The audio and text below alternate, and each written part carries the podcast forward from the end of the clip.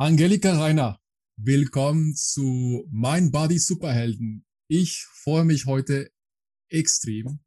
Du bist die erste Frau, ähm, die ich interviewen darf in meinem Podcast. Ähm, wir sind in der dritten Folge und ich konnte es mir nicht besser vorstellen. Ich konnte es mir nicht erträumen, so eine Frau als Gast zu haben. Ähm, ich danke dir für, für deine Zeit und äh, dass du die Zeit und deine Erfahrungen mit uns teilst. Ich finde total spannend und freue mich ähm, auf diese Episode. Vielen Dank, dass du dabei bist. Ja, vielen, vielen Dank für die Einladung. Ich äh, finde es auch sehr spannend, dabei sein zu dürfen und äh, freue mich schon auf das Gespräch mit dir.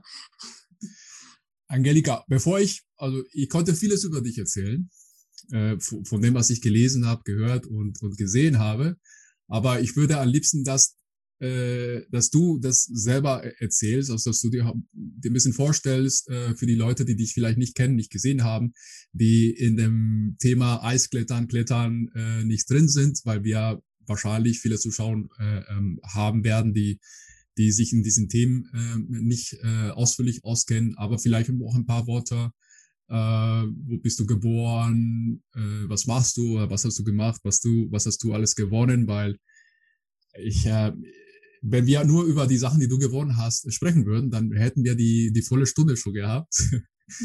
ähm, aber du hast natürlich besondere ähm, Ergebnisse auch erzielt und äh, ja, vielleicht kannst du ein bisschen uns äh, davon erzählen. Ähm, ja, also ich bin in äh, Meran in Südtirol geboren und aufgewachsen. Äh, ja, äh, in Südtirol haben wir jede Menge Berge, deswegen war das äh, mh, Bergsteigen oder Wandern äh, eigentlich für mich von Kindheit an präsent. Meine Mama ist sehr gerne in die Berge gegangen und hat mich immer äh, mitgenommen. Und mit zwölf habe ich mit dem Klettern begonnen äh, in der gerade neu eröffneten Kletterhalle im Iran. Und das war für mich ein großes Glück. Ich denke, ich äh, habe das Klettern irgendwie drin in mir. Ich bin schon als Kind auf jeden Baum und auf jeden äh, Felsbrocken geklettert und ähm, ja, eben die Kletterhalle hat mir die Möglichkeit gegeben, äh, eben einen Sport zu erlernen, äh, der sonst, äh, wenn man nicht ähm, ja gerade Eltern oder einen engen Freundeskreis hat, der eben äh, Klettern tätig ist, ist das nicht so leicht, sich äh, da anzunähern und äh, und mit dieser Aktivität zu beginnen.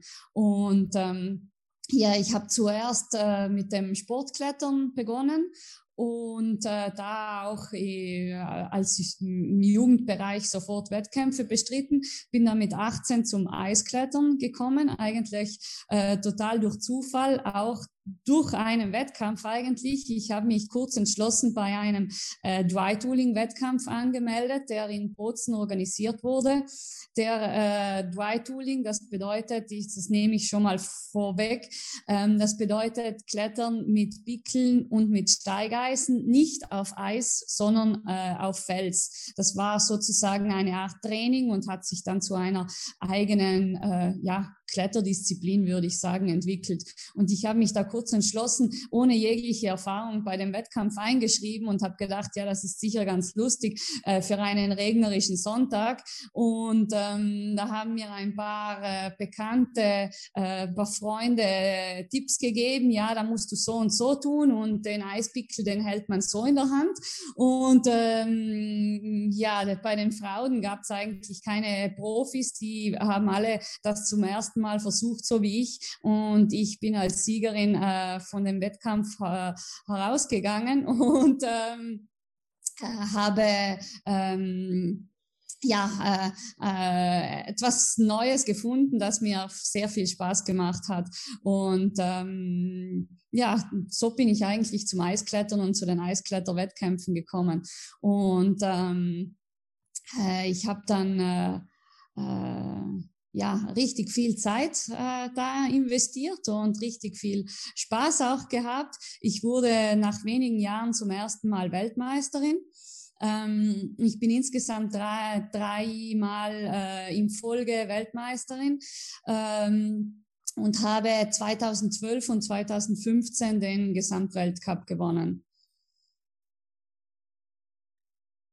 Du bist auch, äh, ja, glaube, zweimal Vize-Meisterin, äh, Weltmeisterin geworden, unter anderem.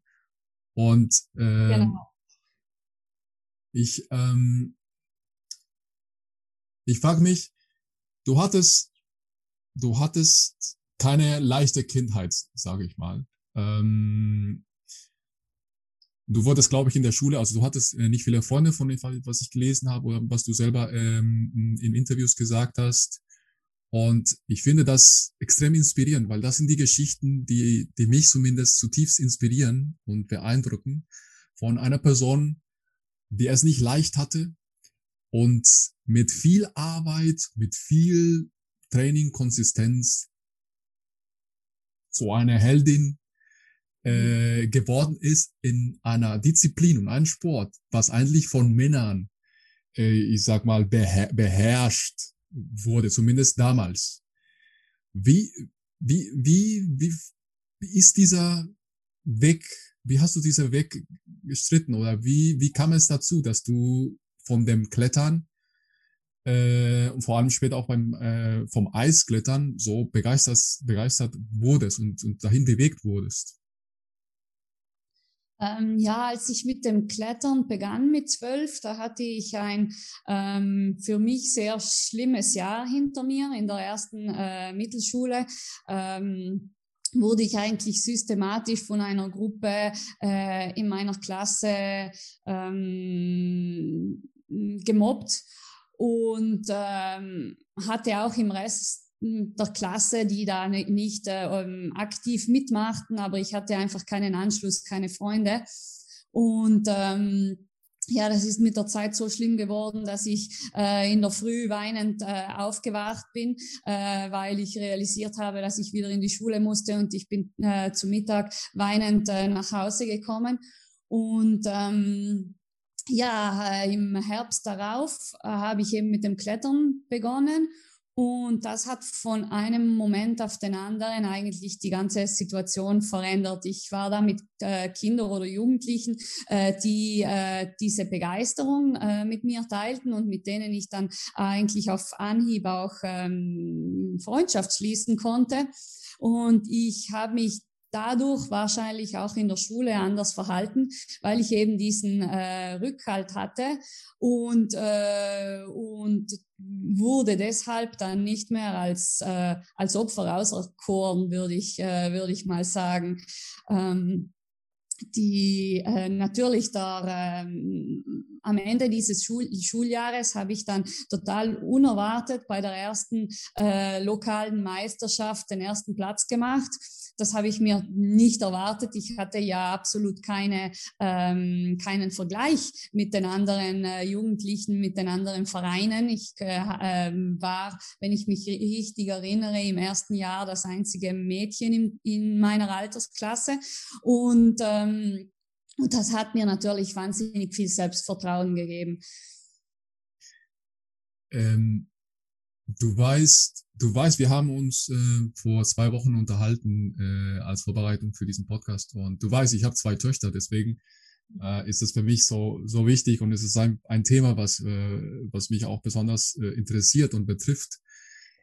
Was würdest du Mädchen oder Frauen oder allgemein Leute sagen, die in dieser Situation stecken, in vielleicht im Bullying oder finden keinen Anschluss in, de, Anschluss in der Schule ähm, werden gemobbt oder in der im Job, ne, werden irgendwie von Kollegen äh, gemobbt äh, oder vom Chef. Die, die stecken in so einer Situation, die sind vielleicht deprimiert oder haben schwierigen, eine schwierige Zeit und kommen nicht da raus. Was, was, was würdest du sagen, was wäre ein Weg, ähm, was sie anfangen konnten oder was wäre ein Schritt, was sie, ähm, was sie gehen könnten, um auf, aus der Situation rauszukommen? Hm. Ich denke, ähm, aktiv in dieser Situation des Mobbings ist es sehr, sehr schwierig, etwas zu unternehmen. Ähm, was mir eben so geholfen hat und was ich eben auch anderen empfehlen würde, ist etwas zu finden außerhalb dieses Bereiches, was einen bereichert, weil das liegt eben in unserer Macht. Die Situation äh, des Mobbings ist ja ganz klar eigentlich schon, ähm, da sind wir unterlegen. Also da ist es relativ schwierig, sich zu wehren. Genau deshalb wird es ja auch äh, als dieses bezeichnet. Und ähm, eben ähm, bei mir hat sich die Situation dann automatisch geändert, weil äh, eben ich äh, mich nicht mehr als Opfer gefühlt habe. Ich hatte andere Freunde und habe mir gedacht, okay, ich brauche euch eigentlich auch nicht. Und das ganze Jahr, in dem ich versucht hatte, Teil dieser Gruppe, dieser Klasse zu werden, da hat es nicht geklappt. Ich, äh, also ich finde für mich, weil ich, äh, ich war, ich hatte keinen, sag mal, keinen Einfluss von außen ähm, zu meinem, äh, sag mal, frustrierten, depressiven Zustand, was ich auch hatte, wo ich mir, äh, mhm. wo ich auch viele Ängste hatte und äh, und vielen Stress. Allerdings würde es eigentlich von innen äh, verursacht, also von mir selbst äh, verursacht. Ähm, was mir geholfen hat oder was mir immer noch hilft, ist einfach schwierigen Sachen zu machen. Da, schwierigen Sachen, die ich weiß, ich muss sie machen. Mhm. Die sind schwierig. Ähm, mm, und ich, ich, äh, ich, ich sage, ich werde das tun, ich tue das. Und immer wenn ich fertig mit der Sache bin, die schwierig war, gewinne ich an Selbstvertrauen und habe ein schönes Gefühl, dass ich, dass ich das schaffe, dass ich das geschafft habe, dass ich mich, äh, dass ich eine Arbeit da reingesteckt habe und immer weiter und weiter dann äh, wieder zu mir kommen und ich fokussiere mich so auf diesen Sachen, dass ich keine, also kann man keine Gedanken oder keine Zeit habe mehr für andere vielleicht negativen Gedanken oder andere Sachen. Zumindest das, das hat mir geholfen. Das war eine Strategie für mich. Ähm, ich habe ja mit, Ultra, äh, äh, mit Ultralauf äh, angefangen, das habe ich dir auch gesagt, mit dem Laufen, was ich gehasst habe äh, vor ah. sechs Jahren. Ich habe es gehasst. Ich, äh, ich habe es immer noch schwierig, da rauszukommen und zu laufen. äh, aber das hat mir geholfen, ähm, dann ähm, auf eine positive Richtung zu kommen und diese negativen Pfad zu, komplett zu verlassen. Ähm, ja. Ja, äh, beim Klettern äh, funktioniert das ja auch, eigentlich auch genauso, äh, weil Route für Route äh, versucht man ähm, etwas Neues zu schaffen äh, etwas dann auch Grad für Grad etwas Schwierigeres zu schaffen. Und es ist relativ leicht, sich dann Schritt für Schritt zu steigern und auch äh, Schritt für Schritt und äh, im ganz persönlichen Tempo dann auch die, die eigenen Ängste anzugehen. Ich hatte ganz am Anfang äh, nach äh, nur einem Monat Kletterkurs einen Unfall. Äh, das Mädchen, das mich gesichert hat, hat einen Fehler gemacht und ich bin aus äh, mehr als fünf Metern auf den Boden gefallen gefallen. Ich hatte sehr viel Glück. Ich hatte nur eine Steißbeinprellung und ähm, äh, für mich äh, gab es auch überhaupt keinen Zweifel. Ich wollte mit dem Klettern weitermachen und ich bin da auch sehr dankbar meiner Mutter, dass die nach dem großen Schreck, den sie natürlich erlebt hat, weil sie wurde angerufen, äh, ihre Tochter ist im Krankenhaus, sie ist abgestürzt. Also ähm, ja, na, äh, dass sie mir die Entscheidung überlassen hat, eben weiterzumachen mit dem Klettern. Ich war die Woche drauf wieder dort. Ich konnte noch nicht klettern, aber ich ich habe mitgemacht. Ähm, und äh, ich hatte nach dem Absturz aber natürlich Angst. Ähm, und diese Angst eben anzugehen und dann äh, zuerst in der Halle und dann als nächsten Schritt, unser Trainer hat uns eigentlich gleich raus auf dem Feld ins Freie gebracht. Das war dann der nächste Schritt. Das ist ein äh, ungewohntes Ambiente. Die Sicherungspunkte waren weiter entfernt und das war eben der nächste Schritt. Und dann habe ich mit dem Eisklettern begonnen oder zuerst eigentlich mit dem äh, Alpinklettern und das war dann wieder ein Schritt. Da versuche ich wieder meine Ängste zu überwinden. Ich versuche wieder was Neues zu lernen.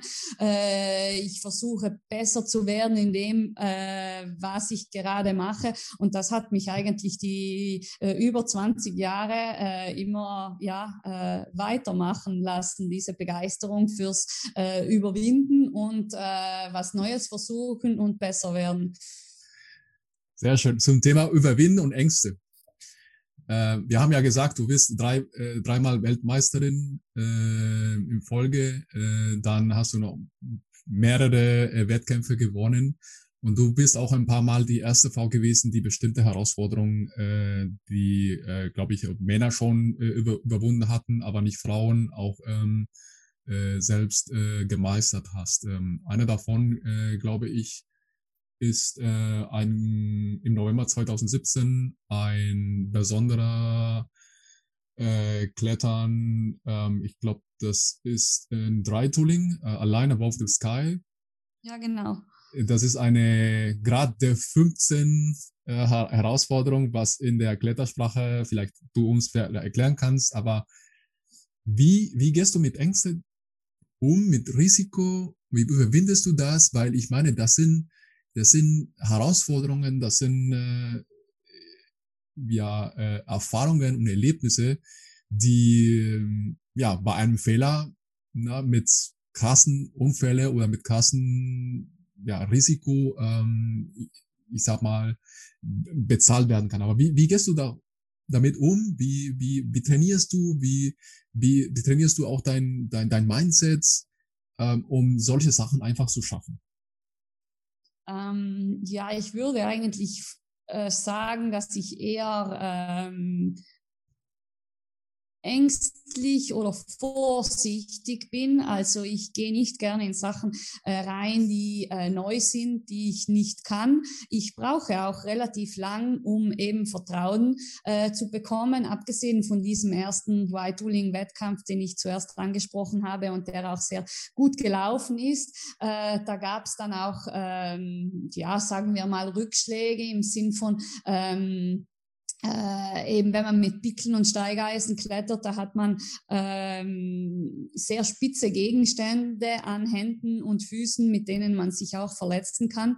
Und ähm, ich habe dann mehrere Male äh, ja äh, fast Panik bekommen, äh, als ich eben mit die ähm, mit den Pickeln geklettert bin. Ich hatte am Anfang relativ wenig äh, Vertrauen. Ich dachte, ja, den Pickel den äh, schlage ich mir jetzt ins Gesicht, der landet direkt direkt auf der Nase und ähm, ja, da, äh, da musste ich mich überwinden. Ähm, wenn ich aber für mich entschieden habe, also das geht irgendwie automatisch, äh, diese neue Herausforderung ist es wert. Das gefällt mir so, dass ich diese Angst auch überwinden möchte, dann macht es irgendwie äh, ja Klick im Kopf und ich äh, und ich kämpfe dann auch dafür, äh, die, das zu, zu überwinden. Also da waren schon äh, so Male, wo ich äh, ähm, ja schon nah am Weinen war. Nein, ich kann das nicht. Da ich habe Angst. Der der Pickel, der hält dort nicht. Das äh, geht nicht. Der äh, rutscht mir eben ins Gesicht. Ich schlage mir auf die Nase und äh, und dann habe ich die Zähne zusammengebissen und ähm, und eben weitergemacht und nach, aus dieser Erfahrung kommt dann eben das Selbstvertrauen, dass das geht und äh, dass man dem gewachsen ist und so bin ich eigentlich von null bis zur ähm, äh, damals schwierigsten Dry-Tooling-Route der Welt gekommen, ja. Wenn, äh, wenn ich dich sehe, also wenn ich dich die Bilder sehe und die Videos sehe, es ist es ist wunderschön. Es ist wie eine Choreografie. Es ist, es ist, als ob du eins mit dem Felsen oder mit dem Eis geworden wärst. Das, das, das sieht extrem flüssig und einfach äh, natürlich deine Bewegungen und wie du an dem Felsen da dich durchmanövrierst. Wie, wie kommt, wie, wie, wie kann man das schaffen? Wie, wie funktioniert das?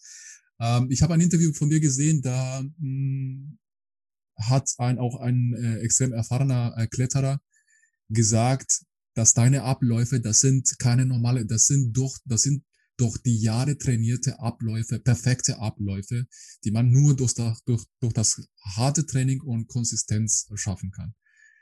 Also ich sehe, und du bist wie, wie eine Spinne am, am Felsen. Es ist, äh, es ist wunderschön, muss ich sagen.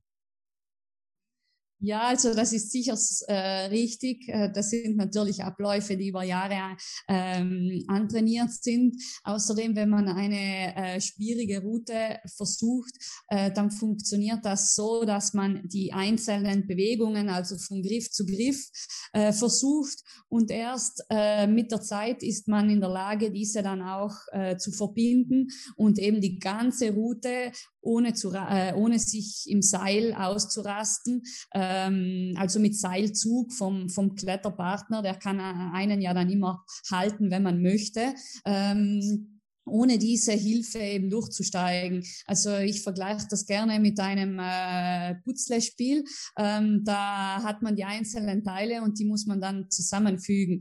Und äh, das ist dann effektiv wie eine Choreografie, weil es sind die einzelnen Schritte beim, äh, beim Tanz, die Drehung, die äh, Pirouette, ich weiß nicht, äh, wie, äh, wie man die ganzen ähm, äh, Tanzabläufe eben bezeichnen kann, aber beim Klettern funktioniert es eben genau so. Und ich denke, eine Stärke von mir ist schon auch, dass ich mir, mir die Abläufe relativ gut merken kann.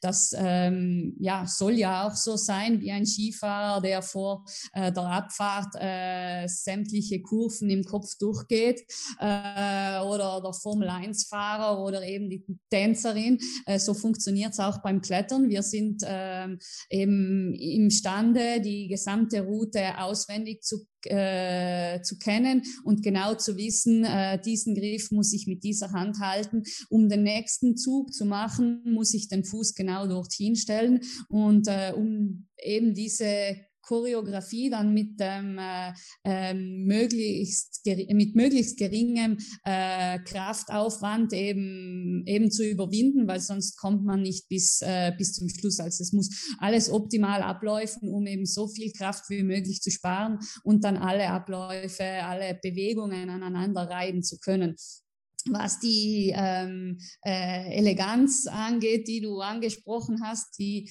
äh, die habe ich, glaube ich, immer schon äh, beim Klettern gehabt. Also jeder hat seinen ganz eigenen Kletterstil und da sage ich auch gar nicht, dass meiner besser ist als, äh, als andere. Ähm, bei manchen schaut es so aus, als ob sie sich schwer tun würden vom Anfang an, was sie natürlich äh, nicht tun, weil sonst würden sie nicht bis nach ganz oben kommen. Bei mir hingegen schaut es leicht aus und ich erinnere mich ganz am Anfang, mein Klettertrainer, der hat mich bei Wettkämpfen manchmal gerügt und gesagt, ja, du stürzt einfach ins Seil, du hast ja gar nicht gekämpft. Und das war nicht der Fall. Ich habe gekämpft, aber es hat nicht so ausgesehen. Ja. Es hat so ausgesehen, als ob ich bis zum Schluss eigentlich ganz easy äh, da geklettert wäre. so sieht's aus. Ab und zu habe ich mich gefragt, ob du überhaupt irgendwas wiegst, weil äh, ich hatte nicht das Gefühl, dass du dich anstrengst, anstrengst, dein Körpergewicht einfach zu halten. Es sieht alles super natürlich und leicht aus. Leicht aus. ja, das ist dann aber trotzdem, trotzdem nicht. Ähm, auch ein Bild, was mich sehr beeindruckt hat und was ich extrem schon fand, ist äh, ein Bild von dir in, in Kanada. Ich glaube, äh, das kannst du vielleicht besser als ich erklären, aber das ist ein, ähm, ein Wasserfall, was äh, friert, ähm, wo man auch Eis klettern kann. Oder ich glaube, das ist sogar mixed, weil es ein Teil Felsen, ein Teil äh, ähm, Eis ist. Bitte korrigiere mich, ja, wenn ich falsch bin. Höhle. Mhm, ja. Und es ist wunderschön. Ähm, was fühlst du, wenn du bei so einer eine Kulisse unterwegs bist? Weil es, es sieht extrem schön aus. Ich glaube, das ist eine, ich glaube, das ist einmalig äh, weltweit, äh, von dem, was ich äh, mhm. verstanden habe. Wie ja. fühlt man sich oder was fühlst du, wenn du da bei diesen schönen Abenteuern unterwegs bist? Ähm, ja, also diese Grotte ist wirklich, wie du gesagt hat, hast, etwas Einzigartiges. Äh, das ist ein äh, riesiger Wasserfall, der ist 150 Meter hoch und hinter dem Wasserfall ähm, befindet sich eine Grotte, also ein Überhang. Ähm, der Wasserfall, der führt so viel Wasser, dass er äh, nie gefriert durch den äh, großen Druck eben, den er hat. Aber äh, die Wassertropfen spritzen an den überhängenden Fels dahinter und dort gefrieren sie. Und der äh, amerikanische Ausdruck dafür war Spray Eis, also gesprühtes Eis. Und das ja. ist der einzige äh, bekannte äh, Ort weltweit, wo man eben auf überhängendem Eis klettern kann, weil normalerweise ist Eis eben vertikal, ein Wasserfall, äh, also Wasser fällt äh, vertikal über, äh, über einen Vorsprung und, und gefriert dort. Und ähm, ja, der, eben wie, wie, du gesagt hast, es kann mit dem Mixed-Klettern verglichen werden, weil eben die Sicherungen, äh, die ähm, Bohrhaken, die sind am Fels angebracht. Also von dem her äh, handelt es sich nicht um ein, ähm, sehr, eine sehr gefährliche Kletterei, weil eben die, ja, die, die Bohrhaken sind am Fels angebracht. Es wäre viel zu gefährlich, an diesen Zapfen äh, Eisschrauben anzubringen, wie man es an einem klassischen Wasserfall macht. Die normalen Eisschrauben, die äh, werden eben in das Eis gedreht und danach aus, auch wieder herausgeholt und mitgenommen. Und in diesem Fall wäre das aber viel zu gefährlich, weil eben diese Eisstalaktiken äh, abbrechen können. Und die Gefahr äh, von diesem Ort, die liegt auch genau darin, weil da hängen riesige äh, eben Eisstalaktiken. Teilweise sind die so groß wie eine Telefonzelle oder wie ein Auto oder wie ein Lastwagen.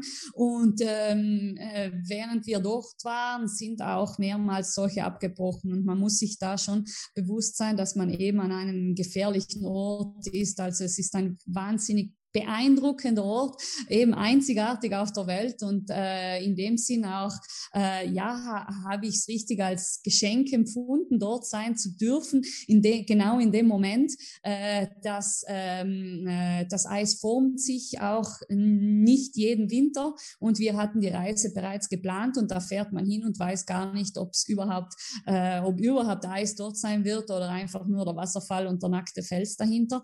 Und da gehört auch ein äh, bisschen Glück dazu, dass man die richtigen Bedingungen vorfindet. Und eben, wie gesagt, das ist ein Geschenk der Natur und auf der anderen Seite eben schon auch ein, äh, ein riskanter Ort. Wir versuch, haben versucht, das Risiko zu minimieren. Äh, wir sind zu Mittag immer raus aus der Grotte, weil da die Temperaturen gestiegen sind und eben mehr Eiszapfen abgebrochen sind. Wir haben uns dort aufgehalten äh, an der Basis der Grotte, äh, wo, wo einem nichts auf den Kopf fallen konnte. Also ja, aber natürlich, während man die Grotte quert, kann, äh, kann, einem, kann es einen erwischen. Also das muss einem bewusst sein, dass ein Mindestrisiko bleibt, aber ähm, ja, äh, das haben wir, denke ich, im Leben alle Tage, auch wenn wir Auto fahren. Nur da ist uns nicht immer bewusst. Absolut.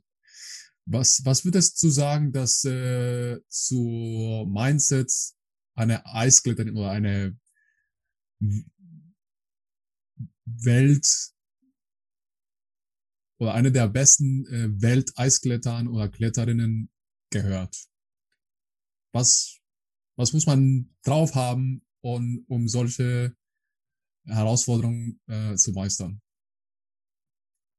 Ähm, ja, ich denke, da gilt, äh, was für jeden Sportler gilt. Äh, man muss äh, die Begeisterung äh, haben für das, was man tut. Ähm, Klettern ist für mich das Schönste, was ich machen kann. Und deswegen äh, ha, ja, habe ich auch jeden, ähm, jeden Tag genossen, an dem ich trainiert habe. Das war für mich kein Muss. Äh, natürlich braucht es auch den Biss äh, weil ja, es gibt solche Momente, wo man eigentlich nicht möchte. Äh, es sind wenige, weil wie gesagt, ich mache es ja gerne, aber es gibt solche Tage im Jahr, wo man sagt, na, eigentlich möchte ich jetzt zu Hause auf der Couch liegen bleiben und nicht zum Training gehen. Es ist, äh, es regnet, es schneit, es ist kalt, es ist feucht äh, und und äh, das mag ich jetzt nicht, aber ich mache es trotzdem, weil's, äh, weil ähm, ja, ich nur so besser werden kann. Und ähm, ja, es geht, denke ich, auch darum, äh, mit Niederlagen umzugehen. Das ist auch eine sehr große äh, Lehre, die man aus Wettkämpfen zieht. Äh, schon im Jugendbereich hat meine Mutter öfters zu mir gesagt, ja, wenn ich sehr, sehr enttäuscht von einem Wettkampf nach Hause kam, ähm, ja, warum machst du das eigentlich, wenn du dann so enttäuscht bist? Ähm, ja, äh, man macht's, weil man eigentlich ähm, zeigen möchte, äh, den anderen, aber vor allem sich selbst, dass man es ja besser kann. Äh, man geht zu jedem einzelnen Wettkampf äh, mit ähm, äh, dem Grundsatz, ich möchte mein Bestes geben. Das, das klappt nicht immer. Manchmal ist man ähm, physisch nicht gut drauf, körperlich nicht gut drauf und manchmal klappt es vom Kopf her nicht. Man ist, man macht einen Fehler oder ist einfach nicht imstand, äh, hundertprozentig äh, alles zu geben. Aber ähm, ich denke, ich habe da etwas sehr, sehr Wichtiges für mich selbst, für mein ähm, Leben im Allgemeinen gelernt. Ähm, ich war bei manchen Niederlagen Niederlagen wahnsinnig enttäuscht. Ich habe äh, geweint. Es war wirklich im ersten Moment äh, wie ein Weltuntergang. Äh, ich hatte mich so gut vorbereitet, ha äh, hatte so viel erwartet von dem Wettkampf, von mir selbst und es ist so schlecht gelaufen. Da, da sind die Enttäuschungen groß und im ersten Moment denkt man, ja, ich, äh, ich höre auf. Ich mache das nicht mehr. Und da vergeht nur wenig Zeit und dann äh, verwandelt sich diese Enttäuschung in, in Wut. Ich kann es ja besser, ich weiß, dass ich es besser kann und das will ich auch zeigen. Und ähm, so schreibt man sich zum nächsten Wettkampf ein. Und ähm, wenn dann der nächste Wettkampf da ist, dann äh, ist auch die Freude wieder da, ähm, wieder eine Chance zu haben, das Beste geben zu können. Und ich denke, das ist eine, eine recht wichtige Sache, die ich gelernt habe, dass eben jede Enttäuschung dann diesen Weg geht, dass ich aus der Enttäuschung ganz sicher auch wieder rauskomme, weil ich weiß schon, schon während ich die Enttäuschung erlebe, weiß ich, dass sich die dann in Willen und dann auch wieder in Freude verwandelt. Das hast du sehr schön gesagt. Ich, äh, ich denke auch, ich, ich bin zwar kein, äh, kein Superathlet, äh, aber ich, äh, ja, ich, äh, ich mache sehr gerne Ultramarathonläufe und, und laufe auch teilweise mit Superathleten in, da, wo in den Wettbewerben, wo ich teilnehme als Amateur. Ähm, ich finde, wir sind viel ergebnisorientiert und legen den Fokus zu viel sehr auf die, auf die Ergebnisse. Ähm, das wichtig ist. Ich glaube auch, ab und zu vergessen wir die Schönheit des Prozesses. Also was es alles nötig ist, um da in dem Podium zu stehen. Ähm, auch wenn ich diese Erfahrung nicht er erlebt habe. Aber ich glaube, die Schönheit liegt doch auch im Prozess zu wissen, ich habe jeden Tag oder ich habe dieses und das äh, geschafft oder an dem Tag wollte ich nicht, ich bin aber trotzdem gegangen oder ich hatte eine Verletzung und trotzdem habe ich das äh, äh, wieder überwunden. Ich glaube, die Schönheit liegt an dem Prozess. Mhm. Und ja. um dahin zu kommen. Mhm. Ähm, zum Thema Motivation und schwierige Tage. Hast du auch schwierige Tage, wo du sagst, oder Wochen oder ein paar Tage, wo du sagst, ich möchte also, nee, es regnet doch und ich bleibe auf der Couch und äh, du kommst in so eine Spirale rein, oh, ich bin ein bisschen äh, faul geworden oder ich bin unmotiviert. Hast Hast du auch solche Momente gehabt? Ich nehme an, ja. Und wie, wie, wie kommst du da raus oder bist du, wie bist du da rausgekommen? Ja, sicher. Ich habe auch solche Tage eben. Ähm, oft sind es äh, einzelne Tage. Dadurch, dass meine Aktivitäten sehr viel im Freien sind, ist es eben oft mit schlechtem Wetter verbunden, wo ich sage, na, das ist jetzt eigentlich ein ähm, richtig blödes Wetter. Es regnet, es ist kalt und äh, und ich mag jetzt nicht raus. Und dann ähm, überwinde ich mich und mache trotzdem meine Trainingseinheit. Ähm, äh, an solchen Tagen bin ich dann auch sehr ähm, mm, stolz auf mich selbst und ähm, ja, wenn man nach Hause kommt nach einem Ka äh, Tag beim Eisklettern, wo man richtig gefroren hat und wo ich mich auch, auch manchmal frage, ja, wieso mache ich das eigentlich? ähm, ja, gerade weil die Zufriedenheit halt nur so groß ist, wenn man äh, auch mal sich auch mal überwindet und nicht immer nur das macht, was, äh, was so viel Spaß macht. Ähm, auf der anderen Seite gibt's auch wieder Phasen, ähm, wo ich mit der Zeit gelernt habe, ähm, äh, zu verstehen, dass, dass jetzt der Zeitpunkt da ist für eine Pause. Also beispielsweise ähm, letztes Jahr, da habe ich ähm, durch den ganzen Lockdown durch ähm, zu Hause immer trainiert.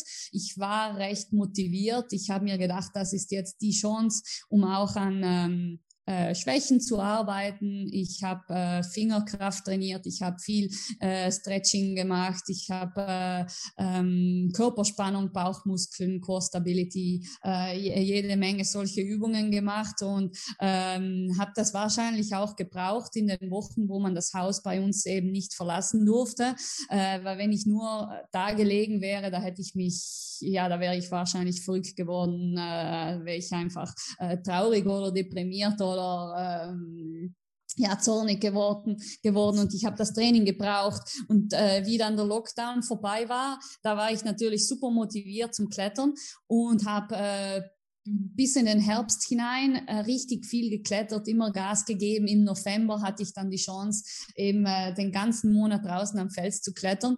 Und ähm, schlussendlich habe ich gar nicht gemerkt, dass äh, mehr als eineinhalb Jahre vergangen sind, seit ich die letzte richtige Pause gemacht hatte.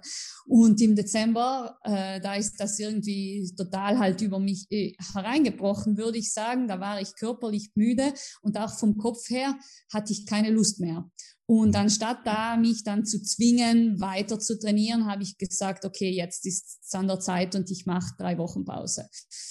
Also das, denke ich, muss man dann selbst als Athlet auch verstehen, wann es an der Zeit ist. Wenn man mit einem Trainingsplan arbeitet, dann hat man dies, das äh, genau eingeplant. Und ähm, wenn man hingegen so ähm, relativ spontan äh, auch äh, klettert und trainiert, wie ich das in den letzten äh, zwei Jahren gemacht habe, seit ich mit dem verstehen und nicht bis äh, an die eigenen Grenzen gehen.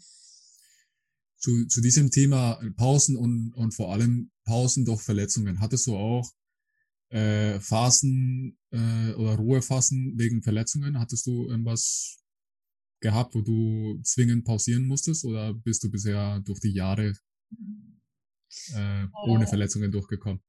Ja, ich hatte glücklicherweise eigentlich sehr wenig Verletzungen. Ich hatte ähm, eine Ellbogenentzündung vor Jahren, die habe ich mir durch ein spezifisches Training für die Eiskletterwettkämpfe zugezogen. Ich habe einfach zu viel Klimmzüge gemacht, zu viel äh, ja, äh, spezifische Übungen eben in diese Richtung und äh, habe da während der äh, Wettkampfsaison eigentlich schon den Schmerz gespürt, habe natürlich die Wettkampfsaison zu Ende gebracht.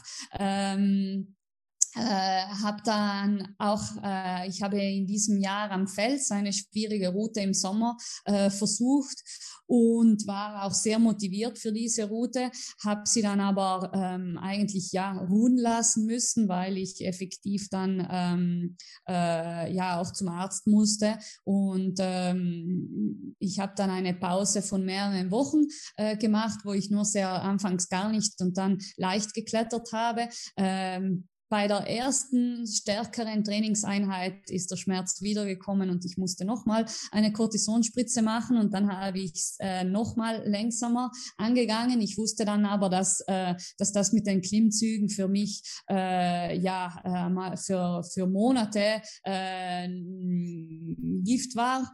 Äh, und das war eigentlich sehr interessant, weil ich habe da mit einem Trainer zusammengearbeitet, der mir alles alternative Übungen zusammengestellt hat, die dieselben Muskeln trainieren wie ähm, wie die Klimmzüge, aber ich habe den ganzen Herbst in der Vorbereitung keinen einzigen Klimmzug gemacht. Und für Leute, die nicht vom Fach sind oder auch ähm, eher Hobbykletterer, da, da ist eine Standardfrage immer, ja, wie viele Klimmzüge machst du? Ähm, äh, so in die Richtung, ja, wenn du 100 machst, dann bist du sicher sehr, sehr stark und wenn du nur zehn machst oder nur fünf, dann äh, bist du nicht so gut. Und ähm, ich habe den ganzen Herbst keinen einzigen Klimmzug gemacht und ich habe dann in der äh, folgenden Saison zum ersten Mal den Weltcup gewonnen. Und das war auch recht spannend zu sehen, dass man eigentlich mit einem komplett alternativen Training und eigentlich äh, ja und äh, indem man die Übungen auslässt, die alle für die wichtigste halten, dann doch zu so einem Erfolg kommen kann. Ich bin ein Klimmzug-Fan, äh, aber ich schaffe auch nur zehn am Stück. Äh, ich glaube, das ist eine gute Übung, aber verrätst du, verrätst du uns, was, was ist das für eine alternative Übung, wo man die gleichen Muskeln äh, übt wie beim Klimmzug? Ja, das sind Übungen mit den äh, Handeln. Äh, das ist jetzt relativ schwierig zu erklären. Also äh, eine unter anderem war abgestützt auf einem Stuhl und ich habe mit den Handeln trainiert und äh, habe das eben auch im Pyramidensystem gemacht. Also ähm, mit äh, weniger Gewicht starten, dann immer mehr, immer mehr und dann wieder abbauen auf weniger Gewicht. Also es recht, ja, eine spezifische, äh, ein spezifischer Trainingsaufbau und der hat wirklich sehr gut geklappt und das war auch vom Kopf her eine recht interessante Erfahrung. Das kann, ja. kann ich mir vorstellen. Und jetzt, als wir im Trainingmodus sind, äh, wie trainierst du ähm, normalerweise? Also mal, ich nehme an, dass, dass äh, der Trainingsplan ja verändert sich, je nachdem, ob du im Kampfmodus bist oder, ähm, oder nur so kletterst. Aber was, was ist da so die Bausteine des, deines Trainings? Ähm, ja, also ich habe, wie gesagt, eigentlich seit äh, zwei Jahren mit den Eiskletterwettkämpfen aufgehört. Deswegen jetzt äh, folge ich nicht mehr einem so strikten äh, Trainingsplan. Für die Wettkämpfe hat das normalerweise so ausgesehen. Ich habe bereits im äh, ähm, August mit dem äh, ersten Aufbautraining, also so langsam reinkommen wieder in das Klettern mit den Eispickeln, äh, habe ich begonnen, ähm, weil eben im Früh Frühling und Sommer ähm, äh, habe ich Felsklettern äh, gemacht. Das ist äh, eine ähnliche, aber nicht identische Belastung.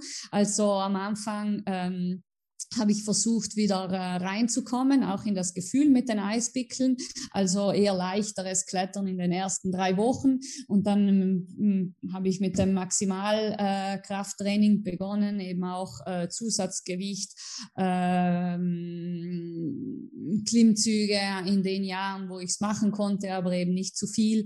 Äh, ja, sehr kletterspezifische Übungen. Und dann über den Herbst hin geht's mehr in den Ausdauer Ausdauerbereich, bis man dann eben äh, einem, einer Wettkampfroute äh, gewachsen ist. Ähm, ja, das waren dann sehr, sehr viele Monate mit den Eispickeln, eben wenn man denkt, dass man im, äh, im Sommer schon damit äh, beginnt. Und im Februar, da war ich immer recht müde von äh, und wollte die Pickel schon an den Nagel hängen. Und dann musste man trotzdem noch einen Monat durchhalten, weil meistens äh, fand der letzte Weltcup ähm, Anfang ähm, März statt. Und äh, ja, äh, ja. so ist es abgelaufen. Folgst du eine spezifische äh, Ernährungsdiät äh, von damals und heute? Oder legst du Wert auf Ernährung oder isst du alles, was, was du möchtest? Mm, also ich folge keiner Diät. Das habe ich auch während meiner Wettkampfzeit nicht gemacht. Ich finde es für mich ähm, sehr wichtig, eine ausgewogene Ernährung zu äh, haben. Also ich versuche alles zu essen, äh, Nudeln, Reis, äh, Gemüse, Obst, Fleisch, Fisch. Ich bin ähm, hm, ich habe mir angewöhnt, äh, beim Training, da esse ich zu Mittag Kohlenhydrate, weil wenn ich, ich habe oft äh, Double Sessions gemacht, also am Vormittag trainiert und dann am Abend nochmal. Und ich habe für mich selbst gemerkt, wenn ich eben zu Mittag Kohlenhydrate, also am liebsten esse ich einen äh, Teller Nudeln, äh, einen Teller Pasta. Und wenn ich das zu Mittag hatte, dann habe ich eben auch am Nachmittag oder Abend noch die Power, um, äh, um eine zweite Trainingssession zu machen. Und dann, dann am Abend esse ich lieber ähm, etwas leicht, also keine Kohlenhydrate mehr, sondern dann äh, Gemüse mit Fleisch oder Fisch oder mit Käse oder Eiern oder äh, eben ja eher dann ähm, Proteine und Gemüse, genau. Ähm, was, was inspiriert dich in deinem Leben? Ähm, das ist schwierig zu sagen. Was mich vorantreibt, ist äh, äh, der Wille, meine eigenen Grenzen immer weiter zu verschieben. Ja, ähm, es gibt äh, Personen, die mich inspiriert haben im Laufe der Zeit, ähm, äh, als ich mit dem Klettern angefangen habe. Äh, da habe ich äh, ein Buch geschenkt bekommen von Lynn Hill. Äh, ist eine super Klettererin äh, aus äh, Amerika. Äh, und ähm, die hat äh, Anfang der 90er Jahre eine Route geschafft im Yosemite Valley, äh, die noch kein Mann frei geklettert hatte. Und ihr sehr berühmter Satz war, it goes boys, also es, es geht, es ist möglich, Jungs. Und äh, also. als junges Mädchen mit 14, 15 hat mir das natürlich sehr, sehr gut gefallen. du hast es auch umgesetzt. Also hast auch den Jungs gezeigt, wie es geht. Ja, wobei das äh, natürlich nicht mein Antrieb war. Also ich will nicht unbedingt besser als die Männer sein. Ähm, ich habe auch bei den Wettkämpfen gelernt, dass es nicht, äh, dass es ja, wie du auch schon angesprochen hast, sehr viel um den eigenen Prozess geht und nicht so sehr darum, eben besser sein zu, als die anderen. Äh, ich habe mit der Zeit gelernt, dass ähm, äh, es wichtig ist, mit der eigenen Leistung zufrieden zu sein und nicht, äh, also es geht nicht, es ist nicht möglich, immer der oder die Beste zu sein. Ähm, manchmal muss es ausreichen zu sagen, okay, ich habe heute mein Bestes gegeben und äh, der oder die andere hat äh, hatte einen besseren Tag und das gönne ich ihr auch. Ähm, das hat schon Zeit gebraucht bei mir. Ich bin ein äh, ehrgeiziger Charakter und ähm, es gab Jahre, da habe ich sehr viel trainiert und da bin ich zum Wettkampf hingegangen mit der Einstellung, äh, ich habe viel trainiert, das habe ich mir jetzt verdient zu gewinnen. Aber das läuft beim Wettkampf absolut nicht so ab. Ähm, das muss man sich erst in, genau an diesem Moment verdienen. Äh, das äh, hat man nicht schon gut geschrieben durch das Training, das man absolviert hat. Und ähm, natürlich verdienen sich auch die anderen, weil die haben auch hart trainiert. Und ähm, äh, ja, also das äh, der Siegerin in dem Moment dann auch gratulieren können und sich vielleicht sogar ein bisschen mit ihr auch freuen zu können, obwohl man natürlich selber hätte gewinnen wollen. Das äh, finde ich ist eine sehr, sehr wichtige Sache. Und äh, eben, um auch zurückzukommen zu den Männern, also ich möchte nicht eine Route schaffen, um einem Mann etwas auszu, eins auszuwischen. Ähm, ich, ähm, ja, ich war oft die, die einzige Frau in der Gruppe und äh, äh, das hat mir auch äh, eine bestimmte Genugtuung gegeben, zu sehen, ich bin äh, total akzeptiert, ich bin da aufgenommen, äh, ich bin da nicht das Mädchen oder die Frau, die ja die, die, die ähm, sich reingedrängt hat, sondern ich wurde im Laufe der Jahre von vielen ähm, Männern auch eingeladen, mit ihnen zu klettern, mit ihnen zu trainieren. Äh, sie, in den letzten Jahren kam es auch vor, dass manche sagten, ach, bitte lass uns gemeinsam trainieren. Es motiviert mich so, gemeinsam mit dir zu trainieren, weil wenn ich sehe, du hast den Zug drauf, dann weiß ich, der muss für mich auch gehen, weil ich habe eine viel weitere Reichweite. Und, und wenn das für dich geht, dann muss ich mich richtig anstrengen, weil, weil dann äh, weiß ich, dass es äh, physiologisch für mich auch möglich sein muss und da gebe ich mehr Gas. Und ähm, ich habe viel auch von, äh, von den Männern gelernt. Ich hatte die Gelegenheit, mit super Leuten zu klettern und jeder hat einen anderen Kletterstil und von jedem habe ich was mitgenommen. Es gab auch äh, Männer, die mich eingeladen haben, ihre eigenen Routen zu versuchen. Ich durfte zum Beispiel sogar eine Erstbegehung machen, weil der gesagt hat, ja, für mich ist die Route ziemlich schwer, versuch du sie. Und das war natürlich eine große Ehre und ähm, das sind alles sehr, sehr positive Momente, die ich eigentlich da äh, mitnehme und ähm, ja, einfach nie, da, da geht's nicht darum, äh, ich, äh, ich will da besser sein oder äh, jemandem was auswischen. das, ist, das ist eine sehr schöne Introspektive. Ähm, zu sagen, ich meine, die Bescheidenheit zu, äh, zu haben, äh, den Mut zu, zu haben, zu sagen, so heute, ich habe trainiert, ich wollte gewinnen. Ähm, es gibt auch Leute, die auch wahrscheinlich hart trainiert haben und ich gratuliere sie auch sogar, äh, äh, ihnen zu, zum Sieg. Also ich kann mir vorstellen, dass ein schwer, schwieriger Moment, weil man wahrscheinlich sehr enttäuscht ist. Ähm, Aber wie du gesagt hast, es geht weiter und äh, vielleicht hattest du einen schlechten Tag oder es waren die nicht die Bedingungen für dich dafür gesprochen haben oder der andere hat vielleicht mehr Arbeit reingesteckt. Ähm, aber zu sagen, so beim nächsten Mal mache ich das besser, ich glaube, das drauf kommt es an. Mhm. Ja, genau. Äh, bei uns, äh, bei den Siegerehrungen werden die ersten acht aufgerufen, vom achten bis zum ersten. Und normalerweise funktioniert es so, dass der erste dann allen äh, die Hand gibt. Und ich denke, das ist auch eine sehr, sehr schöne Geste. Man äh, in dem Moment hat der erste gewonnen und ähm, ja, der äh, gratuliert doch den anderen auch für ihre Leistung. Aber umgekehrt ähm, ist es auch sehr schön, wenn nach dem Wettkampf ähm, der dritte oder vierte oder fünfte kommt und sagt, ja, heute hast du wirklich das gut gemacht. Und äh, eben das ist, denke ich, äh, wichtig, äh, ja, das zu, auch zu akzeptieren, ja. Du hast auch vorhin erwähnt, dass du äh, mit dem Wettkämpfen aufgehört hast. Ähm, Möchtest du uns äh, erzählen, wie dieser Prozess ähm, entstanden ist, äh, wie die Entscheidung für dich gefallen ist und was du heute machst? Äh, ja, äh, hörst du mich gut, weil ich habe dich jetzt ein bisschen äh, so mit ähm, Pausen gehört. Ich, äh, ich höre dich jetzt gut. Okay, okay, super.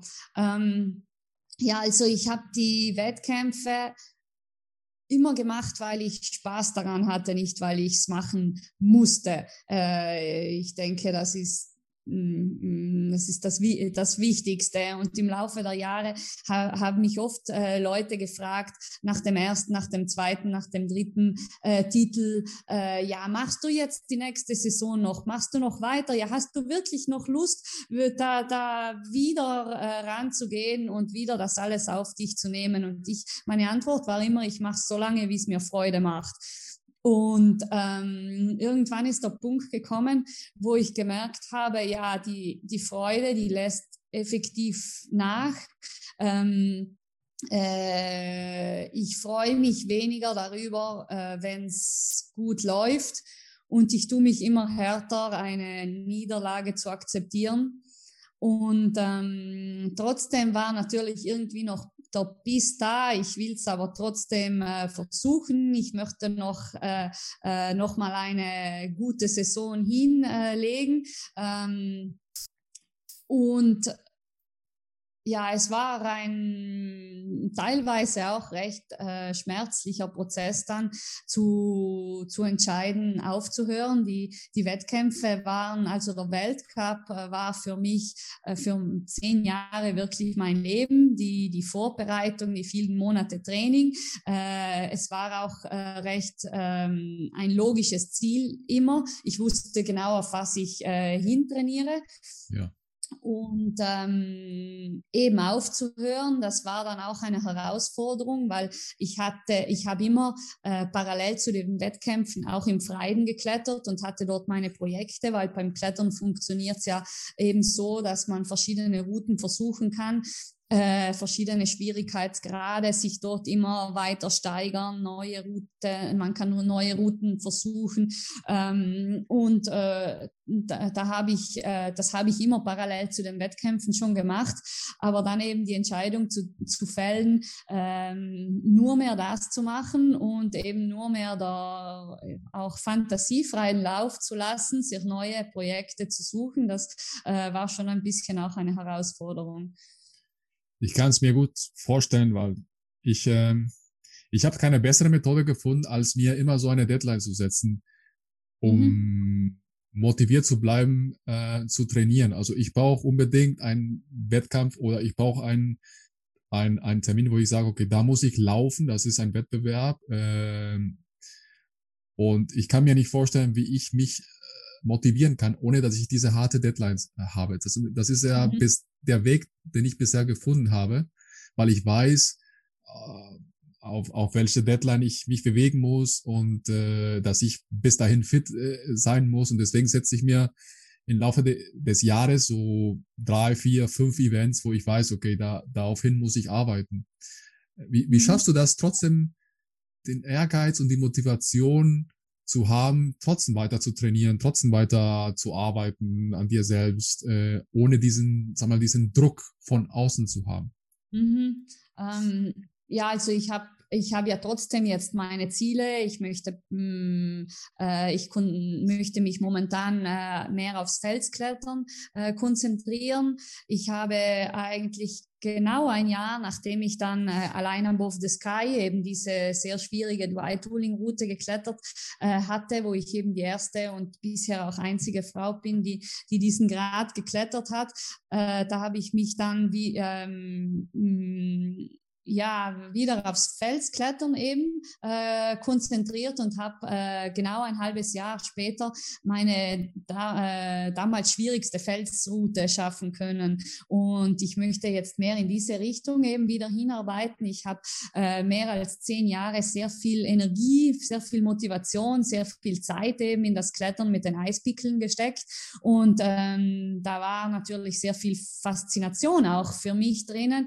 Ähm, wie ich schon gesagt gesagt habe, am Anfang war es nicht so leicht, diesen ähm, Geräten zu vertrauen, diesen Eispickeln. Äh, da, wenn man am Fels klettert, da äh, berührt man den Fels mit den Händen und da spürt man ganz genau, ob man diesen Griff halten kann oder ob der äh, oder ob man abrutschen wird. Äh, und mit den Eispickeln, äh, da hat man dieses Gefühl äh, am Anfang nicht. Ähm, und mit der Zeit wird der Pickel dann eine Verlängerung des eigenen Arms. Also es entwickelt sich dann mit der Zeit so, dass man so viel Gespür hat, dass man merkt, natürlich nicht hundertprozentig, aber bis zu einem äh, bestimmten Punkt, dass man sehr viel Feingefühl hat und eben versteht, ob der Pickel jetzt gut hält äh, oder nicht. Und das war für mich eine, eine ziemliche Faszination, das drauf zu bekommen und das zu perfektionieren. Und ähm, natürlich eben, ich habe die Wettkämpfe bestritten, ich habe äh, schwierige Routen mit den Pickeln geklettert und, und da war sehr, sehr viel, äh, ja, einfach Energie und Motivation, die ich da reingesteckt habe. Auf der anderen Seite war ich dann relativ ausgelaugt im Frühling und im Sommer. Ich konnte da nicht auch am Fels wieder an meinem Limit kratzen. Ich war da schon müde. Ich habe das Felsklettern immer gemacht und es hat mir Spaß gemacht äh, in diesen Jahren, aber ich habe nicht an meinem Limit gearbeitet und das möchte ich jetzt eben umdrehen oder habe ich jetzt umgedreht in den letzten zwei Jahren und jetzt feile ich eben wieder mehr am, am Felsklettern. Es fasziniert mich momentan da äh, richtig nochmal Gas zu geben und für das trainiere ich auch. Sehr schön. Wie lang kann man klettern? Also in welchem Alter kann man noch klettern? Ähm, ja, relativ lange eigentlich. Äh, Klettern hängt viel auch mit Erfahrung zusammen und dadurch, dass man so viele verschiedene Disziplinen, so viele verschiedene Spielarten auch hat, äh, kann man, äh, kann man schon ziemlich lange klettern. Ähm, ja, ich hoffe, das geht noch eine Weile. Ja. Auch berg, es geht noch eine Weile bergaufwärts. und ähm, ja, ich hoffe, dass ich ähm, gesund bleibe und noch, äh, noch ziemlich lange dann auch einfach ähm, spaßhalber klettern kann. Ja, ich habe ja auf meine Ziele auch gesetzt, äh, eine der ältesten Ultramarathonläufer der Welt zu sein. Also ich möchte noch mit 90 Ultramarathonläufe bestreiten. Das sind äh, langfristige Ziele. ja, du, ich, äh, es kam, also zuerst habe ich mir 70 reingeschrieben. Mhm. Dann habe ich in 2020, letztes Jahr, ähm, irgendwann in August, habe ich bei einem Wettbewerb hier in Deutschland teilgenommen. Das waren nur 65 Kilometer. Mhm. Ähm, mhm. Ultralaufmarathon. Und ich bin neben einer Familie gelaufen für zehn Kilometer. Es war die Tochter und der Vater. Mhm. Und die Tochter war so ungefähr um die 50 und sie fing an mit mir zu sprechen und fragte mich, weißt du, wie alt mein Vater ist? Und ich habe schon gemerkt, der Vater ist etwas älter. Ähm, und dann sagte sie, er ist schon 82. Wow. Du musst dir ja vorstellen, ein Mann, der mit 82 noch, und das, das sind, das sind Berg-Ultraläufe, ne? das ist nicht auf flachen, okay. äh, äh, ähm, Gelände, sondern Höhenunterschied, ja. Das waren äh, um die 2000 äh, ähm, Höhenmeter insgesamt. Wow. Aha. Und äh, ja, dieser Mann war sogar äh, schneller als ich. Nicht, dass ich schnell bin, aber er war schneller auf jeden Fall. Er hat auf dem Ziel, äh, auf dem Ziel hat er noch auf der Ziellinie hat er auf mich gewartet und, und mich äh, äh, angefeuert. Ja, komm, Carlos, du schaffst das. Äh, und ich kann mich dran erinnern, die, die, äh, bei der äh, Verpflegungsstation auf Kilometer 50 oder 55 äh, hat er was gegessen und ist wie ein Irre dann durchgeflitzt, ganz schnell, Aha. bei Kilometer 5, äh, 55. Und das hat sich bei mir eingepackt. Ich habe gesagt, ich möchte genauso sein wie dieser Mann in diesem Alter. Ja. Und äh, ich habe ihn später gegoogelt, dann hat sich herausgestellt, dass er auch zweimal äh, oder dreimal sogar auch Weltmeister in äh, äh, Ultralauf ist ab 72 Jahren. Äh, und auch schon ein paar Mal okay. ja, Ultramarathonläufe gewonnen hat. Also das hat mich so inspiriert, dass ich meine Ziele dann ja. von, von 70 auf, auf 80, 90 verschieben musste. Du hast auch ein schönes Projekt, ich glaube, letztes Jahr äh, initiiert oder vielleicht sogar vor zwei Jahren, nämlich du hast einen eigenen Film rausgebracht, jetzt mhm. vor kurzem. Ähm, ich glaube, das war ein Jahr Verfilmung, wenn ich mich nicht äh, irre. Ähm, wie kam es zu diesem Projekt und äh, was bedeutet das für dich und äh, was sehen wir in dem Film? Mhm. Äh, ja, also das war ein ähm, sehr äh, interessantes Projekt. Äh, das hat sich äh, zufällig ergeben. Die Regisseurin ist an mich herangetreten. Äh, sie hatte ein Interview von mir gelesen im Internet und da ging es darum, dass ich in Kürze in den Iran fahren wollte wo wir, äh, also gemeinsam mit meinem Freund wollte ich dort klettern. Äh, und wir hatten auch einen ähm, Kurs, äh, einen Eiskletterkurs für Frauen dort äh, organisiert. Und ähm, ja, diese Reise und dieser, äh, diese Idee, eben auch etwas mit äh, Frauen zu machen äh, in einem Land, wo ähm, Frauen doch äh, auch ähm, ja, äh, nicht überall teilhaben können und äh, nicht jede Entscheidung äh, oft selbst treffen können. Das fand die Regisseurin sehr interessant und, und die wollte da mitkommen. Das hat sich dann aber nicht ergeben, äh, weil es zu kurzfristig war. Und äh, inzwischen haben wir uns dann aber ein bisschen kennengelernt und sie hat gesagt, ja, eigentlich finde ich sehr interessant, was du machst und ähm, du bist so vielfältig, äh, Sommer, Winter, Eis, Fels, ähm, die, die, ähm, meine ganze Geschichte eigentlich, äh, wer ich bin und wer ich geworden bin, hat ihr gefallen und äh, da haben wir für die Finanzierungen angesucht und ähm, haben auch viel Glück gehabt und die eben bekommen, das Vertrauen Vertrauen bekommen. Und ähm, ja, der Film hat, äh, also ich habe jetzt gerade mal nachgerechnet, das, sind, äh, das war eine lange Sache. Wir haben vor drei Jahren dieses erste Gespräch geführt, bin ich in den Iran gefahren. Ähm, vor zwei Jahren haben wir mit dem Filmen begonnen. Äh, das hat sich dann auch ein bisschen aufgrund vom, vom Covid noch länger äh, entwickelt. Wir hätten eigentlich letzten März abschließen sollen. Wir haben dann die letzten Aufnahmen erst letzten Juli gemacht. Und ähm, ja, letzte Woche ist der Film rausgekommen. Ähm, es war für mich sehr, sehr interessant, mit einer so professionellen Crew zu arbeiten. Ich habe im Laufe der Jahre äh, Aufnahmen gemacht für andere Kletterfilme. Äh, das sind meistens Fotografen oder Filmer, die auch äh, selbst klettern und in dem Bereich sind. Äh, und das waren normalerweise sehr, ähm, ja, eher lockere Sachen. Ja, okay, du hast die Route gemacht, das filmen wir jetzt. Und ähm, hier hingegen war es, ähm, die Crew hatte, die Regisseure und die Filmleute, die kommen alle eben nicht aus diesem Background und die hatten eine andere äh, Ansichts. Ähm, Weise. Das war nicht immer ganz leicht, weil ich musste ihnen natürlich alles, was mit dem Klettern zusammenhängt, erst erklären. Und sie haben es auch nicht immer auf, äh, auf Anhieb so verstanden. Und das war manchmal etwas mühsam, aber auf der anderen Seite denke ich, ist, ist es für den Film sehr, sehr interessant, weil sie eben einen anderen Blickwinkel reinbringen äh, und es geht eben nicht nur ums Klettern, es geht nicht äh, rein um die Gerade, darum eine schwierige Route so, zu klettern, sondern es geht darum, was dahinter steht eben, ähm, de, die ganze Vorbereitung, das Training und vor allem auch das Versuchen der Route, das äh, nicht schaffen und äh, weiter versuchen, bis es dann irgendwie geht. Das ist eigentlich der, der Faden, der sich dann so durch den, äh, durch den Film zieht. Ja, also ich habe den Film leider noch nicht mir anschauen können. Äh, ich mhm. habe nur den Trailer äh, gesehen und ja. für mich sieht das auch nach einem Film, der nicht nur ums Klettern geht, sondern um, um das Leben äh, an sich, mhm. ähm, Herausforderungen zu, zu meistern und mit äh, äh, ja, Rückschläge ähm, zurechtzukommen und aus dem äh, etwas Großartiges äh, zu machen.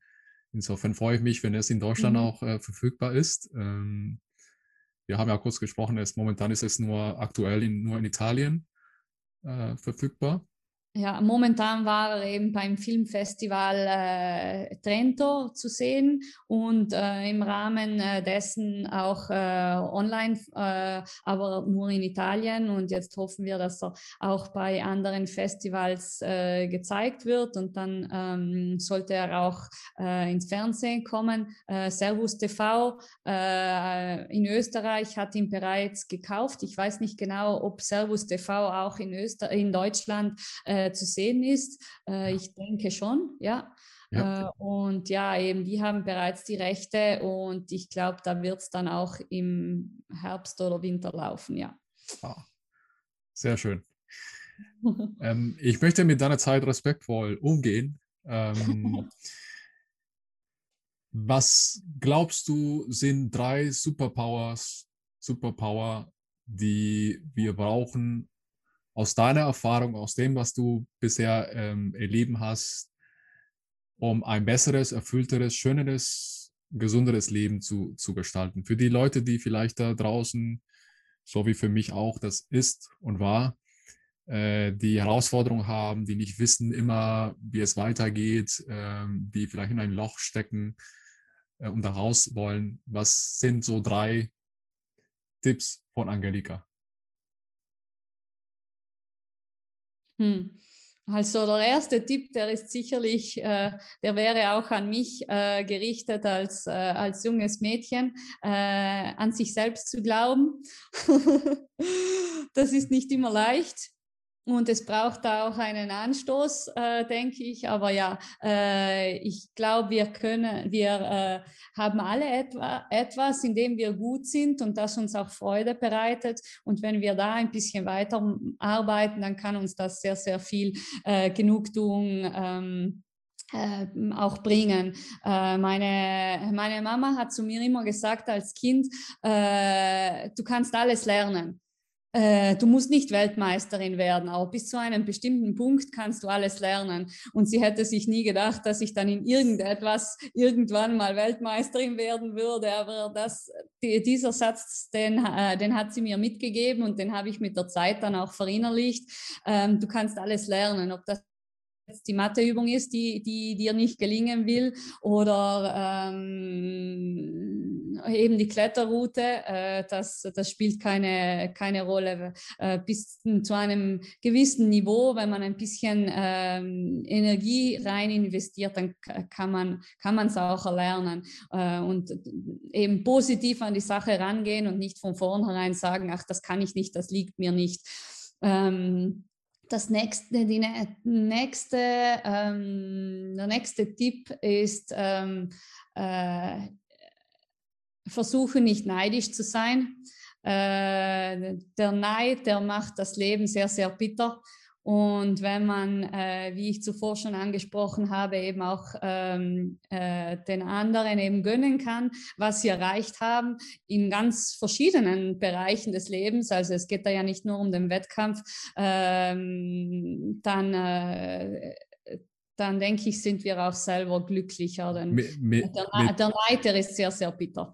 Mit Neid meinst du auch, dass wir uns immer vergleichen müssen mit anderen, entweder was die anderen haben oder was, oder ja, was genau. sie besser können. Und wir sind, ja, genau. wir machen uns einen Stress oder sind unzufrieden, weil wir nicht das besitzen, was der andere hat. Ähm, genau.